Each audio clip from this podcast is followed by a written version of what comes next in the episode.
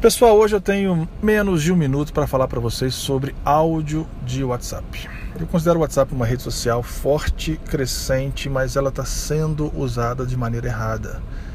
Eu recebo diariamente áudio de 3, 4, 7 minutos. Agora pergunto se eu ouço. Nessa correria nossa, eu acabo passando para frente, eu acabo falando que eu ouvi, mas não ouvi. Então a dica é: seja bastante objetivo nos áudios de WhatsApp que você vai mandar.